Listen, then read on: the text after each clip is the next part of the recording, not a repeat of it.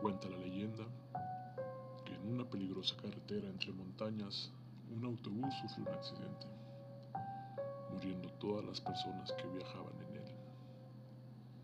Desde entonces, dicho autobús circula por la noche con una peculiar y muy colorida tripulación. Esta es la historia del autobús número 40, mejor conocido como el autobús fantasma.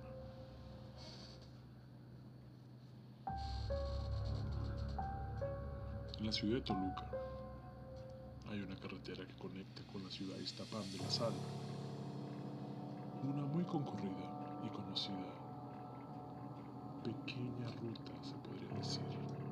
Si nos remontamos a las épocas donde ocurrió este accidente, era simplemente una pequeña carretera. El día de hoy se ha transformado en una famosa autopista.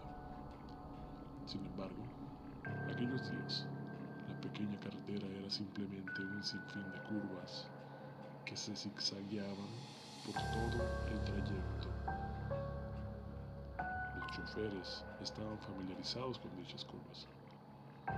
Ellos se decían que podían atravesar esos lugares como si fuera la palma de su mano.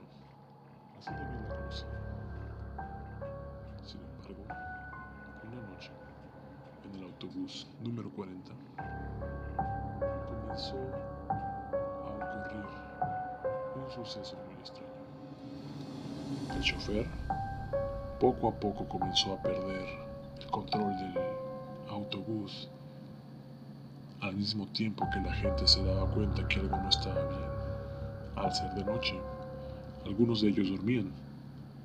Sin embargo, despertaron ante los constantes jalones que ocasionaba el vaivén del autobús. Los que estaban más cercanos al chofer le preguntaron exaltado sobre qué estaba pasando, a lo que él contestó que simplemente había perdido el control y que la nave se había quedado sin frenos. Pasó mucho tiempo hasta que en una curva muy peligrosa él perdió el completo control del autobús, que salió volando hacia enfrente a un conocido barranco bastante profundo. Los que no murieron con el choque murieron al incendiarse el autobús. Sin embargo, todos, cada uno y completamente todos tiempo pasó. La carretera se hizo autopista. Los familiares comenzaron a superar a sus muertos. Sin embargo, algo muy oscuro comenzó a pasar. Varios transeúntes comenzaron a dar indicios de que por las noches y al esperar el transporte, un autobús se paraba para llevarlos a su destino. Ellos podían notar que la parte delantera del autobús tenía el número 40.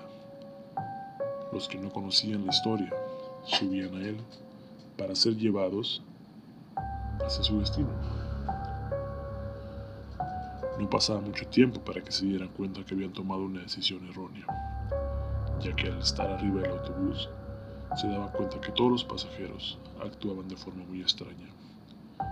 No decían una sola palabra y todos vestían de una forma muy formal, como un traje, como si hubieran sido sepultados. Se dice que durante el trayecto todo ocurre con normalidad. El chofer atento a la carretera. Los pasajeros atentos en sus propios asuntos, sin hacer un solo comentario. Nadie cobra el boleto, nadie pasa tu asiento para cobrarte.